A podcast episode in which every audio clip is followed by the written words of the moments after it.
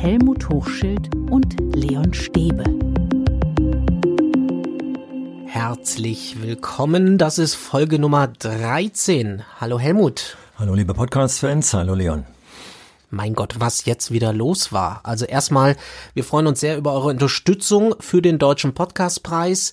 Wenn ihr eure Stimme für uns abgeben wollt zum Podcastpreis, dann könnt ihr das noch bis Ende Februar tun. Den direkten Link findet ihr in den Beschreibungen dieser Podcast-Folge. Dafür schon mal vielen Dank. Danke, dass ihr für uns stimmt.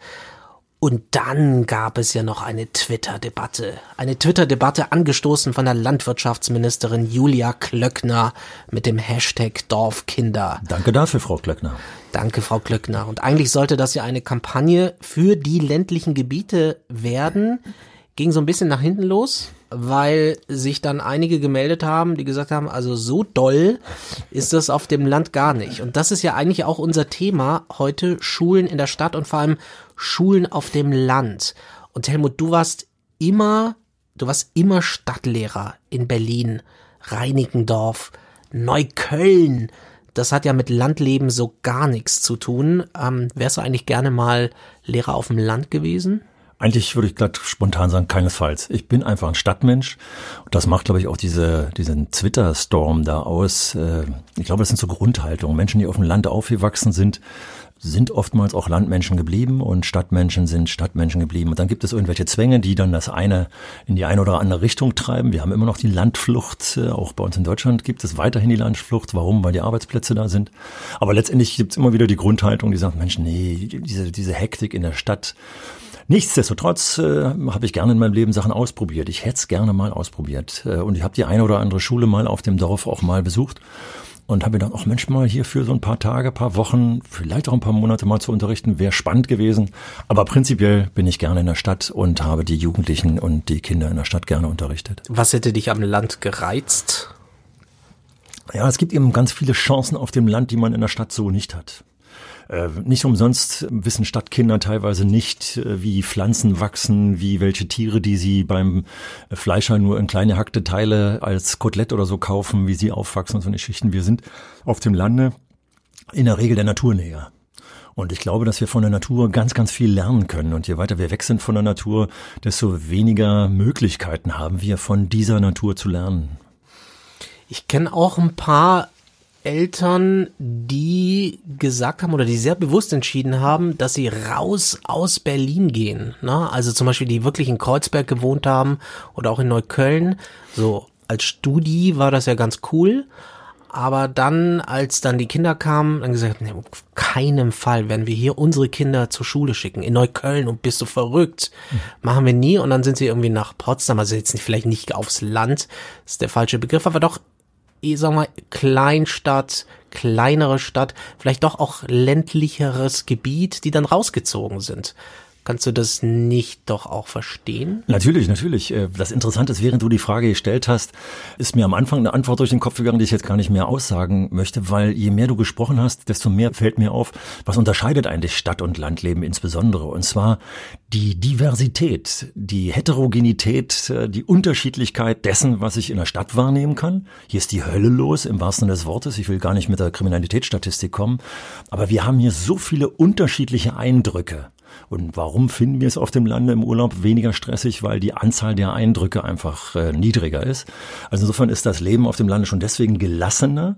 Und umgekehrt ist das Leben in der Stadt eben deswegen so kompliziert, weil wir so eine große Diversität haben. Und dieses zu verarbeiten, macht den Menschen im Allgemeinen Probleme und natürlich auch den Menschen in der Schule Probleme. Und da ich auf der anderen Seite immer wieder predige sozusagen, lasst uns die Schule so eng wie möglich äh, an das äh, Umfeld anknüpfen, naja, dann sehen wir, was wir zwar an Massen von äh, Anknüpfungspunkten in der Stadt haben, aber sie sind so kompliziert, dass es ganz schwierig ist, das in der Schule tatsächlich aufzugreifen. Und, Na, und manche Eltern entscheiden dann einfach, wir gehen aufs Land oder wir ja. gehen in eine kleinere Stadt, ja. in ein etwas gemütlicheres Umfeld. Ja, das ist manchmal so aus der, aus der Situation, das Kind zu schützen vor den negativen Einflüssen. Wir müssen ja so Stichworte wie Drogen, Kriminalität und so eine Sachen sind in der Stadt natürlich höher, größer.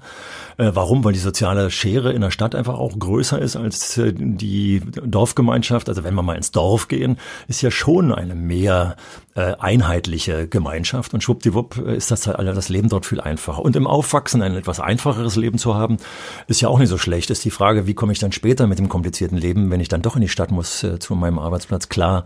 Insofern denke ich, hat alles seine Vor- und Nachteile und man muss da total aufpassen. Insofern, wenn ich jetzt Werbung fürs Dorf mache, ist das völliger Quatsch, weil das Leben verlangt unterschiedliche Dinge und da kann es gut sein, im Dorf aufgewachsen zu sein, in bestimmten Anteilen, aber es kann auch schlecht sein. Das heißt, du würdest jetzt auch nicht dich festlegen wollen, welches Kind die besseren Startbedingungen hat. Also dass das äh, in einer Stadt zur Schule gegangen ist oder das auf einer Landschule war oder einer ländlicheren Schule. Also ich tendiere dazu zu sagen, in der Stadt ist es besser, weil man eben mehr Eindrücken ausgesetzt war. Und wenn diese Eindrücke mit mir als Kind, mit Unterstützung der Eltern, mit Unterstützung der Kita-Erzieherinnen und Erzieher, mit Unterstützung der Lehrkräfte vernünftig aufgearbeitet wurden, habe ich hier eine gleich diversere, sozusagen diverseres Angebot. Und wenn wir uns die Hirnforscher angucken, wenn die uns erzählen, wie sich die Synapsen im Gehirn verknüpfen, dann sagen die schon in der Tendenz, je mehr Einflüsse im Umfeld des äh, Menschen stattfinden und wahrgenommen werden, desto diverser, desto vielfältiger sind die Verknüpfungen im Gehirn.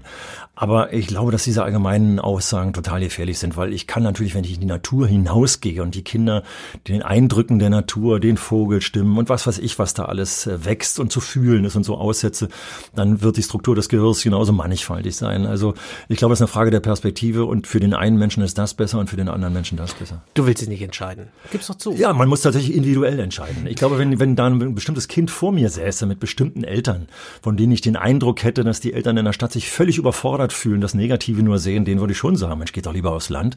Umgekehrt könnte es aber auch Eltern geben, die sagen, oh Mann, ist das hier eintönig auf dem Land und ist das langweilig, ich habe kein Internet hier und was weiß ich für Geschichten. Dann kann man sagen, Mensch, dann geht doch in die Stadt. Äh, ich bin als Reinickendorfer, du hast das vorhin erwähnt, hört man schon im Begriff, im Stadtrand groß geworden. Ich hatte hier beides und das war schon toll. Ähm, okay, ähm, du hast so ein paar potenzielle Vorteile schon genannt. Die Naturnähe, äh, dass man auch mal draußen spielen kann ohne Sorgen vielleicht. Was könnte eine Schule auf dem Land auch mehr? Unser Podcast heißt ja Schule kann mehr. Ja. Was kann Schule auf dem Land mehr? Ja, also erstmal muss sie das, was du gerade in deiner Frage äh, an den Anfang gestellt hast, was du schon als beantwortet genannt hast, schien, nämlich die Tatsache, dass wir der Natur näher sind. Ich muss bitte schön aber, wenn ich auf einer Landschule bin, äh, dieses auch nutzen. Ich muss auch rausgehen. Also wenn in einer Landschule traditioneller Unterricht nach Kreidestaub riechender Unterricht stattfindet, also nicht rausgeguckt wird und nicht nur rausgeguckt, sondern auch rausgegangen wird, dann ver, vertue ich diese Chance. Also insofern, die Naturnähe ist das eine. Äh, das muss ich auch nutzen, also sehr viel mehr raus. Dann kommen wir an den nächsten Punkt. Wenn ich die Natur richtig begreifen will, dann muss ich tatsächlich vernetzt rangehen an die Natur. Und muss eben nicht nur unter dem Aspekt des Biologieunterrichtes rangehen, sondern vielleicht auch aus anderen Aspekten. Ich nehme mal ein Beispiel aus Mathematikunterricht. Äh, manchmal haben wir es thematisiert, manchmal ist es von den Schülern auch thematisiert worden. Warum reden wir in der Geometrie denn ständig über den, den rechten Winkel so lange? Diesen 90-Grad-Winkel. Tja, warum reden wir den? Dann gucken die sich im, äh, im Gebäude um und sagen, ja, überall haben wir den. Ja, warum haben wir den eigentlich? Wenn ich in der Natur, ich meine, das kann ich auch bei der, in der Stadt tun, aber wenn ich rausgucke, sehe ich, dass komischerweise die Bäume auch rechtwinklig zum Erdboden in der Regel gewachsen sind. Das sehe ich allerdings auch im Tiergarten. Ja, ja, hast du recht. Aber Blick auf die Natur, das ist das, was ich eigentlich meine. Mhm. Und bei uns in der Stadt ist der Blick auf die Natur oftmals verstellt durch das Nachbargebäude oder solche Geschichten, schon ganz banal gesprochen. Äh, auf dem Dorf ist das eben äh, anders und dann wäre es einfach auch sinnvoller, mal rauszugehen und zu sagen, ja, guckt mal euch die Pflanzen an. Die sind eben tatsächlich alle. Ja, warum ist das so? Äh, weil eben die Schwerkraft äh, sozusagen entgegenzieht und die Bäume sich am stabilsten entwickeln, wenn sie der Schwerkraft direkt entgegenwachsen. Also du merkst an diesem einen Beispiel, ich muss das wollen, aber du hast ja noch weiter gefragt, welche Vorteile gibt's noch? Oftmals als Nachteil gesehen, dass es weniger Menschen gibt. Das heißt, warum kann das ein Nachteil sein? Das sieht man in Brandenburg lange Zeit, zum Beispiel aber auch in anderen Flächenländern ist das dann zu sehen, dass Schulen geschlossen wurden, weil nicht mehr genügend Kinder da waren und weil man Schule leider unter dem Wirtschaftlichkeitsaspekt sieht. Und wenn man dann sagt, hey, äh, wir haben nur noch so wenig Kinder, dann ist es billiger, den Bus zu bezahlen, der dann das Kind in die nächste größere Gemeinde fährt, wo sich die Kinder sammeln Inzwischen weiß man, dass man Stadtentwicklung auch mit Schulen betreibt. Das heißt, in Brandenburg sterben die, äh, oder auch in Mecklenburg-Vorpommern oder wo auch immer, sterben die Dörfer aus, wenn es keine Kita mehr gibt, keine Schule mehr gibt und, und, und. Das heißt, man kommt wieder auf die Idee zu sagen, naja, okay, wir können es nicht nur nach dem Wirtschaftlichkeitsprinzip sehen, sondern wir machen auch eine kleine Schule auf. So, also Schule als Gemeindezentrum quasi. Ganz genau. Der Dorflehrer früher, wenn wir so in alte Geschichtsbücher gucken oder Romane aus alter Zeit lesen, der war eine Figur in der, äh, in dem Dorf. Der wurde von den Eltern eingeladen, so ähnlich wie der Pfarrer eingeladen wurde. Also da, da kann Schule als Mittelpunkt sein. Aber was ich eigentlich sagen will, ist, dass eine kleine Schule eher nach Nachteil riecht, weil es so schwer zu organisieren ist. Aber dieser Nachteil, kann, den kann ich ins Vorteil, in den Vorteil umwandeln, indem ich sage, ja, ich bin dann eben gezwungen tatsächlich in einer Schule, ich kann eben nicht nach Klassenstufen differenzieren, weil dann in jeder Klassenstufe vielleicht nur fünf Kinder sitzen würden, sondern hier lohnt es sich eben, die Kinder zusammenzulegen äh, in einer Klasse, die jahrgangsübergreifend organisiert wird. Ich habe mich ja schon geoutet als ein Fan des jahrgangsübergreifenden Lernens. Hier hätten wir sozusagen die Verpflichtung, und wir werden es ja auch in einem nächsten Podcast dann als Thema machen, jahrgangsübergreifendes Lernen. Und wenn man das als Vorteil sieht, dann merkt man schon, im nächsten Podcast werden wir es ansprechen, wenn man es als Vorteil sieht, wenn man es als Nachteil sieht, hat man natürlich ein Problem. Wenn man das als Vorteil sieht, habe ich hier sofort eine tolle Mischung. Das Gleiche ist, dass wir gepredigt haben in vielen Podcasten, dass wir vernetzt lernen, also nicht die Fächer aufgliedern. Wenn ich eben nur einen bestimmten Stundenpool habe, kann ich nicht alle Fächer aufgliedern, zumal wenn ich dann eben alle Kinder zusammenpacken muss. Das heißt, fächervernetztes Lernen ist hier fast aus der Organisation gezwungen, weil es eine kleine Schule ist. Und schwuppdiwupp habe ich einen Vorteil, den ich als Pädagoge als Vorteil sehe, dass vernetztes Lernen viel besser ist und kann das hier in einer kleinen Schule ausnutzen. Also kleine Schulen, letzter Punkt noch, den will ich noch kurz erwähnen, du wirst schon ein bisschen unruhig, weil ich zu lange rede, aber der Punkt ist nochmal total nee, nee, wichtig. Ich höre dir andächtig zu. äh, letzter Punkt ist, dass wir auch schon besprochen haben, dass Beziehungen beim Lehren und Lernen eine ganz wichtige Rolle spielen. Und wenn ich eben Riesenkästen habe, wie wir in, in äh, Berlin Anfang der 70er Jahre hier Riesenschulen aufgebaut haben, weiterführende Schulen mit über 2000 Schülern drin, ist da ein Beziehungsaufbau mit 2000, über 2000 Schülern und über 100 Lehrern unheimlich schwer. Habe ich eine kleine Schule, dann kann ich die Beziehung viel besser aufbauen. Also da kann ich menschliche Beziehungen besser genau. pflegen genau. und besser aufbauen. Natürlich muss ich damit auch sensibel umgehen. Wenn ich mich als Schüler das Pech habe, einen Lehrer zu haben, den ich überhaupt nicht riechen kann, manchmal im wahrsten Sinne des Wortes, und mit dem ich keine Beziehung aufbauen kann, dann habe ich natürlich ein Problem. Ich bin mir da nicht ganz so sicher, denn ähm, an einer kleinen Schule ist mein Pool an Möglichkeiten auch kleiner, ähm, quasi Leute kennenzulernen, sondern ich muss mit den Schülerinnen und Schülern klarkommen, also ich selbst als Kind mhm. mit meinen Kameradinnen und Kameraden und wenn das halt eher weniger sind, habe ich jetzt nicht so viel Auswahl, also auch nicht das war ja dein Punkt, nicht so viel Diversität mhm. auch. Ja, das ist zum einen, du hast natürlich völlig recht, äh, aber ist es nicht manchmal besser, wenn du als Mensch mit der kleinen Auswahl anfängst zu arbeiten und daraus dich entwickelst, als dass du die Chance hast, viel schneller wegzulaufen und dir eine andere Auswahl zu suchen. Ich glaube, dass wir Menschen viel zu häufig, also gerade auch Jugendliche in, dem, in der Entwicklungsphase sagen, oh nee, mit dem komme ich nicht klar, also mache ich mit dem erst gar nichts. Also ich glaube, dass diese für die Psyche und für die Entwicklung der Persönlichkeit es sogar besser ist, in einem kleineren Rahmen, also jetzt muss man aufpassen, ihr redet nicht nur von einem oder zwei Personen, sondern sagen wir mal von 20 statt von 200, ja. in einem kleinen Rahmen damit klarzukommen. Natürlich braucht er, wird er Begleitung von guten Lehrerinnen und Lehrern, ihr braucht vielleicht auch vom Psychologen. Das ist so witzig, weil wir immer wieder bei diesem Podcast an eine Stelle kommen, wo es auch Überschneidungen zu anderen Themen gibt. Ne? Ja, klar. Also zum Beispiel Beziehungsführung im Erwachsenendasein. Ganz ja? genau. Also Tinder und ja. sonst wie. Und da sucht man sich irgendwie die 100.000 Leute aus. Ja, genau.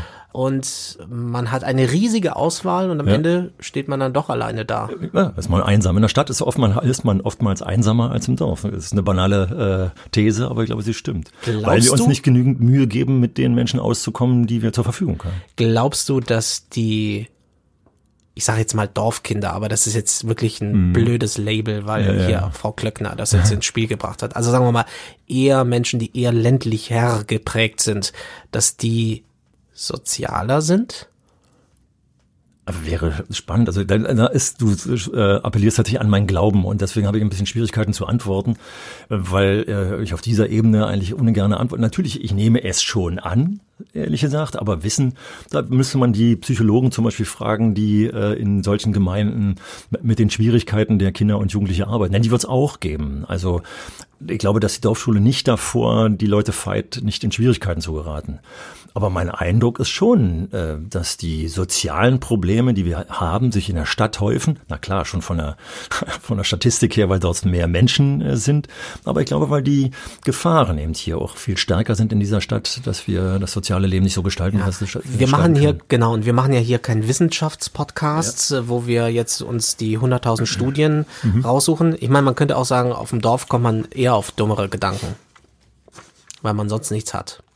Ja, aber die Gedanken kann ich dann zum Beispiel irgendwo in der Natur, indem ich irgendwo einen Baum abholze oder was weiß ich. Ausleben. Wenn das so wäre, wäre es ja gut. Aber es gibt ja Sachen, Na, da komme ich tatsächlich Leute, der, die politisch vielleicht irgendwie auch ja. ein bisschen in eine gewisse Richtung dann tendieren. Wobei wir da wieder genau hingucken müssten, inwieweit nicht just die sozialen Netzwerke, die letztendlich auch im Dorf ja dann sind, wenn, wenn Internetanschluss, äh, ob die da nicht hinwirken und dann die Leute davon abgelenkt werden, von ihren persönlichen äh, Erfahrungen äh, zu leben. Also just, wo, du politisch, wenn eine Ausländerfeindlichkeit, sage ich jetzt mal ganz platt äh, allgemein, entsteht auch häufig da, wo keine Menschen mit ausländischen Wurzeln leben. Und das ist natürlich auf dem Dorf gefährlicher als woanders, aber ja, also es gibt ja überall Vor- und Nachteile.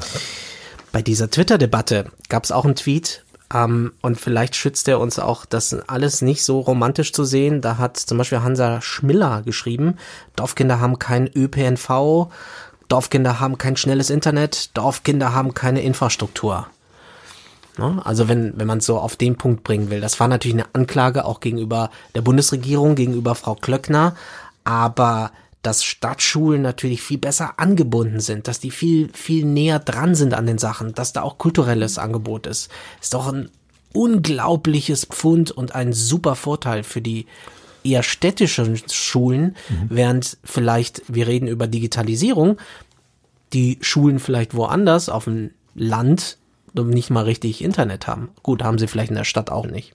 Ja, wenn sie, wenn die Schulen, du hast eben gesagt, die haben einen, einen Pfund in der Stadt, mit dem sie wuchern können. Ja, wenn die Lehrerinnen und Lehrer dieses Pfund in den Unterricht äh, einbeziehen. Deswegen glaube ich, äh, will ich gar nicht werten, welche Schule ist besser oder schlechter, sondern man muss sich genau umschauen, was ist im Umfeld der Schule möglich. Und letztendlich wird dann die Landschule, auch wenn sie eventuell eingeschränkte Möglichkeiten, meinetwegen in Bezug auf das Internet hat, werden sie ihre Möglichkeiten dann eben auch finden das Internet ist natürlich wirklich, oder äh, IT-Medien im Allgemeinen, ist natürlich wirklich ein Thema, was sie so zukunftsträchtig sind. Und da muss man einfach sagen, da muss die Bundesregierung endlich ihren Job machen und äh, muss das Netz dicht machen, damit die Dörfer nicht abgehängt werden. Weil wenn sie abgehängt werden, laufen sie auch leer. Ja.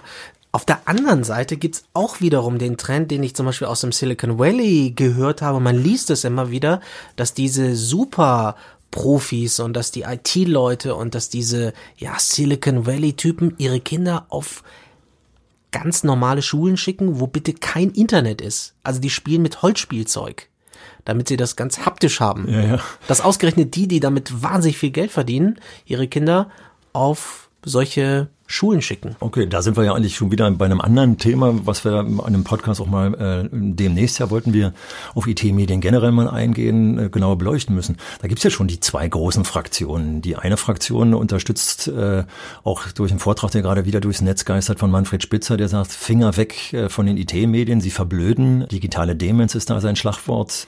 Das halte ich für total extrem. Aber andererseits äh, nur mit den Medien zu arbeiten ist auch falsch. Also ich denke, da ist es die Mischung. Und man müsste sich jetzt die Leute da von Silicon Valley nochmal genau angucken. Meine Ahnung ist die, dass sie sagen, bloß nicht in Schule, weil ich schon zu Hause genug tue, weil da mein äh, Tablet schon rumliegt und die Kinder äh, damit arbeiten. Also da muss man genauer hingucken. Also Internet auf dem Land ist auf jeden Fall ein Thema und kann auf jeden Fall nicht schaden. Sollte auf jeden Fall die Bundesregierung ist zukunftsträchtig rangehen. und ich brauche das einfach. Ich brauche die Nutzung. Äh, Absolut. Und wenn ich die brauche, muss es auch in der Schule eine Rolle spielen. Ich war mal auf einer extremen Landschule. Ich war ja mal Korrespondent in den USA und da war ich in im US-Bundesstaat Montana und dann habe ich eine Geschichte über One-Room-Schools gemacht. Ein Raum für alle Jahrgänge. Also eigentlich ein Traum für dich. Ja, ja, ja, ja. ja, Wo du sagst, jahrgangsübergreifendes Lernen, das mhm. ist es. Das war eine tolle Natur, eine Weite, da war so ein wilder Fluss, traumhaft. Allerdings die nächste größere Stadt war 200 Kilometer weiter mhm. entfernt. Mhm. Und ich war in dieser Schule, hab die besucht, da waren sechs Schüler, sechs Kinder. Ähm, es war eigentlich so eine kleine Siedlung, eine kleine Ansammlung von Häusern, mhm. sage ich mal. Mhm. Und dann war eine kleine Schule, eine One-Room-School. Ja. Und das war schon, ich fand es ehrlich gesagt ein bisschen traurig. Die waren da, also zu sechst, ein Kind hat Klavier gespielt, zwei haben irgendwelche Matheaufgaben gemacht und die ganz kleinen Kinder haben Bauklötze gespielt. Ja, das ja. war die Schule. Ja, ja, und äh, das wird natürlich total schwer sein, wenn du vor allem sagst, alle Jahrgänge und äh, dann sind es nur sechs Kinder. Dann ist ja schon die Frage, wenn das keine Berliner Grundschule war, wo wir sowieso nur sechs Klassen haben, sondern eventuell bis zur zehnten Klasse hoch. Da sehen wir, da, da wir ja an anderer Stelle schon gesagt haben, Lernen hat ganz viel mit Kommunikation zu tun. Wenn ich keine Kommunikationspartner habe, dann sehe ich ganz schön blass aus. Also da kann ich dir nur zustimmen. Auch da äh, will ich jetzt gar nicht äh, die Sache schönreden sagen, ah, da hätte man was Tolles aufbauen können. Klar gibt es da auch Chancen in einer kleinen Gruppe. Also gerade das stark individualisierte Lernen kannst du da natürlich viel genauer äh, dann sehen. Und die, die Aufgabenstellung muss da ganz anders aussehen. Und das würde viel häufiger eben gerade, gerade nicht jahrgangsübergreifend äh, gelehrt werden, äh, sondern hier würde dann man sagen, okay, okay, hier müssen wir eben, wenn der eine noch alphabetisiert werden muss, der muss eben allein alphabetisiert werden oder mit der Hilfe der Lehrkraft. Oder ich schaffe es, habe einen Schüler dabei, der tatsächlich das Alphabetisieren so drauf hat, dass er das dem anderen beibringen kann. Aber das ist beim Alphabetisieren eher äh, zweitrangig. Da war nur eine Lehrerin, die war gleichzeitig Schulleiterin, Hausmeisterin ja. und alles. Ja, das ist eine hohe Anforderung, ja, die muss dann, also im allergrößten Notfall kann man sagen, okay, dann hat sie eben sechs verschiedene Lehrbücher in den entsprechenden Jahrgängen und muss dann doch jahrgangsbezogen arbeiten. Also das ist schon, das kann man gar nicht gut reden, das ist schon eine schwierige Situation. Nichtsdestotrotz kann man aber diese Situation hoffentlich oder konnte sie auch die äh, punktuell nutzen, dass diese Gruppe, die sich dann auch als Gruppe eventuell formieren kann, also sechs eingeschworene Menschen, äh, jugendliche Kinder in der Entwicklung, die sagen, so jetzt gehen wir mal gemeinsam raus und gestalten hier eine Herausforderung und wandern 600 Kilometer und äh, versuchen, uns, versuchen es zu überleben. Und da, glaube ich, kannst du in allen Jahrgängen ganz toll oder mit allen Jahrgängen ganz toll arbeiten. Ich weiß noch nicht, ob es die Schule überhaupt noch gibt, ja, weil das war so ja, ja. auf der Kippe alles und eigentlich ist die Tendenz auch in den USA Urbanisierung. Alle wollen ja, irgendwie in die Stadt äh, und das hast du in den USA auch. Also die Lehrerin hat mir damals gesagt, pff, eigentlich eigentlich ist das vorbei. Und diese One-Room-Schools werden auch immer weniger in den USA. Und dann darf man uns auch nicht missverstehen, unseren Podcast heute, dass man mich missversteht und sagt, aber trotzdem muss diese Schule für diese sechs äh, unbedingt erhalten werden. Nee, da muss ein Kompromiss hier backen werden und muss geschaut werden, wie kriegt man genügend äh, Kinder und Jugendliche äh, zusammen, damit Kommunikation möglich ist. Und da muss der Bus eben leider her. Also wäre Blödsinn zu sagen, die muss unbedingt erhalten werden. Aber das Problem haben wir natürlich auch hier in Deutschland, ne? Also, dass Schulen geschlossen werden, du hast es ja angesprochen, weil nicht genügend Kinder und Jugendliche da sind. Ja. Ähm, ich meine, du warst auch Schulleiter, so, ab welcher Größe reden wir denn hier eigentlich? Also ja, reden wir da über ein paar Dutzend, müssen es hundert sein? Kann, kannst du da so eine Hausnummer nennen? Ja, ich kann zwei konkrete Beispiele nennen. Das eine konkrete Beispiel ist, als ich die Schulleitung der Paul-Löbe-Schule übernahm, äh, hatten wir ziemlich genau 290 Schüler. Also eine relativ kleine Zahl. Das war für eine vier Klassenstufen, Klasse 7 bis Klasse 10, eine Zahl, die sich unheimlich gut handeln ließ. Wir waren ein Kollegium von 25 Kolleginnen und Kollegen, das war alles überschaubar. Und tatsächlich, wenn ich auf den Hof gegangen bin, hatte ich als Schulleiter tatsächlich alle Schülernamen im Kopf. Als ich weggegangen bin, hatte sich die Schule auf etwa etwas mehr als 500 Schüler ausgeweitet. Das war schon etwas problematischer und inzwischen ist die Schule nochmal gewachsen, braucht ein zweites Gebäude dazu und schwuppdiwupp ist die Kommunikation dann schön schwierig. Ich bin kürzlich in einer Privatschule äh, in Wilmersdorf gewesen, die umfasste von Klasse 1 bis Klasse 10 240 Schüler und das war eine Größenordnung, wo die auf der einen Seite den Unterricht gar nicht mehr so aufgliedern konnten, wie traditionelle Schule das macht, was ich ja für vorteilhaft halte, fächerübergreifendes Lernen und so weiter, äh, sehr viel projektartiges Lernen und die sozialen Strukturen, sofern ich sie bisher kennenlernen konnte, ich möchte mich da, äh, möchte mir das noch alles ein bisschen genauer anschauen, scheinen funktionabler zu sein äh, als in großen Schulen. Also diese 240 für, äh, für zehn Jahrgangsstufen ist eine praktikable äh, Größenordnung. Guten Gedanken fand fand ich, dass du gesagt hast, Schule ist auch so ein Regionalfaktor. Ja. Ne? Hat man das nur auf dem Land? Geht das auch in der Stadt? Also, dass Schule sich quasi ja, ähm, in so ein, in so eine Gemeinde, in so ein Stadtteil Ja. äh, quasi als ja Zentrum empfiehlt Also es für Entwicklung auch. Es geht natürlich auf dem Land viel einfacher, weil die Gemeinde sehr viel überschaubarer ist. Und die wichtigen Punkte, wie die Freiwillige Feuerwehr, die Polizeistation, sind sehr viel näher und ich kann das viel stärker äh, vernetzen. Die Wege sind kürzer, sowohl für die Jugendlichen als auch für die Lehrkräfte. Aber es geht natürlich auch in der Stadt. Wir haben es hier in Berlin vor allem, das kennen andere Städte genauso, haben ja so, so Brennpunktgebiete, wo die sozialen Probleme sich ballen. Und äh, da gibt es oftmals das Stichwort Quartiersmanagement. Da steckt schon drin, dass dann die Schule nicht das Management übernimmt, der Verknüpfung der verschiedenen Institutionen, sondern ein extra Quartiersmanagement. Das habe ich in Neukölln äh, ganz toll erlebt und das gibt es überall. Und da merkt man, dass diese Vernetzung möglich ist und teilweise auch nötig ist. Und der letzte Punkt, den wir jetzt ja nun überall brühwarm spüren, seit dem demografischen Wandel, brauchen ja auch die Unternehmen ihren Nachwuchs und ist momentan schwer zu rekrutieren, der Nachwuchs. Und jetzt kommen die Unternehmen immer mehr dazu, dass sie sagen, ja, wir müssen einfach in die Schulen rein, wir müssen den Schülern vorstellen, was wir hier im Angebot haben, welche Berufe und, und, und. Und da ist die Vernetzung plötzlich an den Stellen, wo wir sie brauchen. Und ich habe äh, an anderer Stelle auch schon mal erzählt, dass für mich zum Beispiel die beste Vernetzung nach draußen die war, in, äh, in der Zeit, in der ich Schülerpraktikanten, die in Betrieben waren, betreut habe. Also raus aus der Schule, rein in die Betriebe, mit den Ausbildern gesprochen und was braucht ihr eigentlich für äh, euch, äh, was brauchen die Jugendlichen, was müssen sie mitbringen, damit sie hier bei euch gut bestehen können. Und mit diesem Wissen bin ich dann wieder zurück in die Schule gegangen und das war schon klasse. Also die Vernetzung ist natürlich auf dem Lande einfacher, nicht so vielfältig wie in der Stadt. Deswegen ist sie wiederum in der Stadt auch sehr, sehr problematisch, weil die Dinge, die von den Institutionen bewältigt müssen, sehr viel komplexer sind. Und manchmal ist es dann so, dass man an so eine Institution rantritt und die dann sagen, oh Mann, wir haben so viel zu tun. Das klingt zwar Ja, gut, aber die Möglichkeiten sind größer und mehr, aber man macht das vielleicht dann auch ja, seltener. die Komplexität unserer Gesellschaft macht uns oftmals Probleme, äh, weil wir die Schwerpunkte anders setzen müssen. Wäre es vielleicht eine Idee, so ein Tandem zu machen, also Dorfschulen und Stadtschulen irgendwie zusammenzuknüppern? Es gibt ja auch so Städtepartnerschaften. Vielleicht kann man auch irgendwie äh, Landschulen und Stadtschulen irgendwie miteinander verbinden. Vielleicht kann man so einen Austausch machen. Da sprichst du einen Punkt an, der bei uns in Deutschland oft sehr defizitär ist. Also just letztens habe ich mich gerade wieder mit einem Schulleiter unterhalten, der in einem Netzwerk drin war, Blick über den Zaun. Das ist eine bundesweite Vernetzung. Innerstädtische Vernetzung war da so gut wie gar nicht vorhanden. Äh, Und er hat immer gesagt, er hatte hier in Berlin eine von den Vorzeigeschulen. Und er sagt, wann ist das letzte Mal jemand aus, aus der Nachbarschaft zu mir in die Schule gekommen? Das klappt irgendwie nicht. Insofern ist Vernetzung immer gut. Und wir haben es mal äh, zu einer Zeit 2007, 8 es geschafft, dass wir die 54 Berliner Hauptschulen miteinander vernetzt haben, Tandembezirke gebildet haben.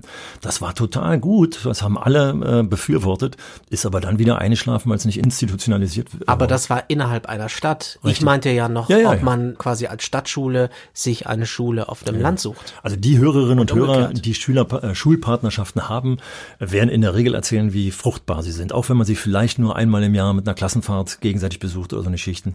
Ich halte das immer für die beste Art der Fortbildung, wenn Institutionen, die ein gleiches Ziel haben, wie Schulen, äh, sich miteinander vernetzen. Ich glaube, dann würden Landschulen, wenn sie in die Stadt kommen, spüren, was da für Potenzial ist und gucken, inwieweit man das eigene Potenzial erweitern kann. Vielleicht sogar mit Hilfe der Stadtschule, also übers Internet dann plötzlich irgendwelche Verbindungen schafft. Und die Stadtschule würde hoffentlich mitkriegen, dass die Nähe zur Natur und ähnliche Dinge, äh, dass die zwangsweise Zusammenlegung von Organisationseinheiten, Klassenstufen zum Beispiel auch Vorteile haben könnte. Also kurz und knackig, die Unterschiede, die beide Schulen darstellen aufgrund ihrer unterschiedlichen Lage, können Initiativen äh, für die jeweils andere Schule äh, begründen, dass sie sagen, Mensch, wir könnten mal drüber nachdenken, ob wir das nicht auch übernehmen. Partnerschaften sind immer gut. Partnerschaften sind immer gut. Was meint ihr? Wo wärt ihr lieber? Auf dem Land oder in der Stadt? Was ist die größere Herausforderung, die größere Chance? Kennt ihr vielleicht auch vernetzte Partnerschaften? Schreibt uns gerne eine Mail an info@schule-kann-mehr.de. Und wenn ihr das interessant findet, was wir hier so machen, dann wie gesagt, freuen wir uns sehr, wenn ihr weiter für uns stimmt, abstimmt für den Deutschen Podcastpreis. Alle Informationen findet ihr in den Beschreibungen dieser Podcast-Folge. Und Helmut, in der nächsten Ausgabe geht es um etwas, was wir heute schon angesprochen haben. Du hast es schon gesagt, jahrgangsübergreifendes Lernen. Du bist ein Fan davon. Ja, Und das äh, wird bestimmt äh, total spannend, weil du jemanden äh, an der Hand hast, der genau oder ich die genau das Gegenteil Ich werde dir jemanden vorstellen, der das gar nicht so cool Ich habe noch ein ganz kurzes Bedürfnis zur Ergänzung. Und warum haben wir eigentlich dieses Thema gewählt, was wir heute hier besprochen haben? Und warum werden wir die nächsten beiden Themen, äh, nämlich jahrgangsübergreifendes Lernen und das Fach Mathematik ansprechen? Weil wir ja so ein bisschen stärker uns vernetzt haben mit dem deutschen Schulportal. Und die haben diese Themen auch jeweils in den Monaten ein Schwerpunktthema. Und insofern haben wir uns heute eben an dieses Thema herangewagt, weil das Schulportal gesagt hat, Mensch, wollt ihr nicht das auch mal dazu machen. Das nur mal zur Themenwahl, die wir jetzt kurzfristig äh, so gefunden haben, dass wir uns ans, ans deutsche Schulportal Und deshalb haben. geht bitte, äh, wenn ihr mehr Informationen haben wollt, einfach auf die Webseite des deutschen Schulportals. Ich sage Tschüss und Helmut. Ja, ich freue mich aufs nächste Mal. Tschüss, bis zum nächsten Mal. Jo, tschüss. Ciao.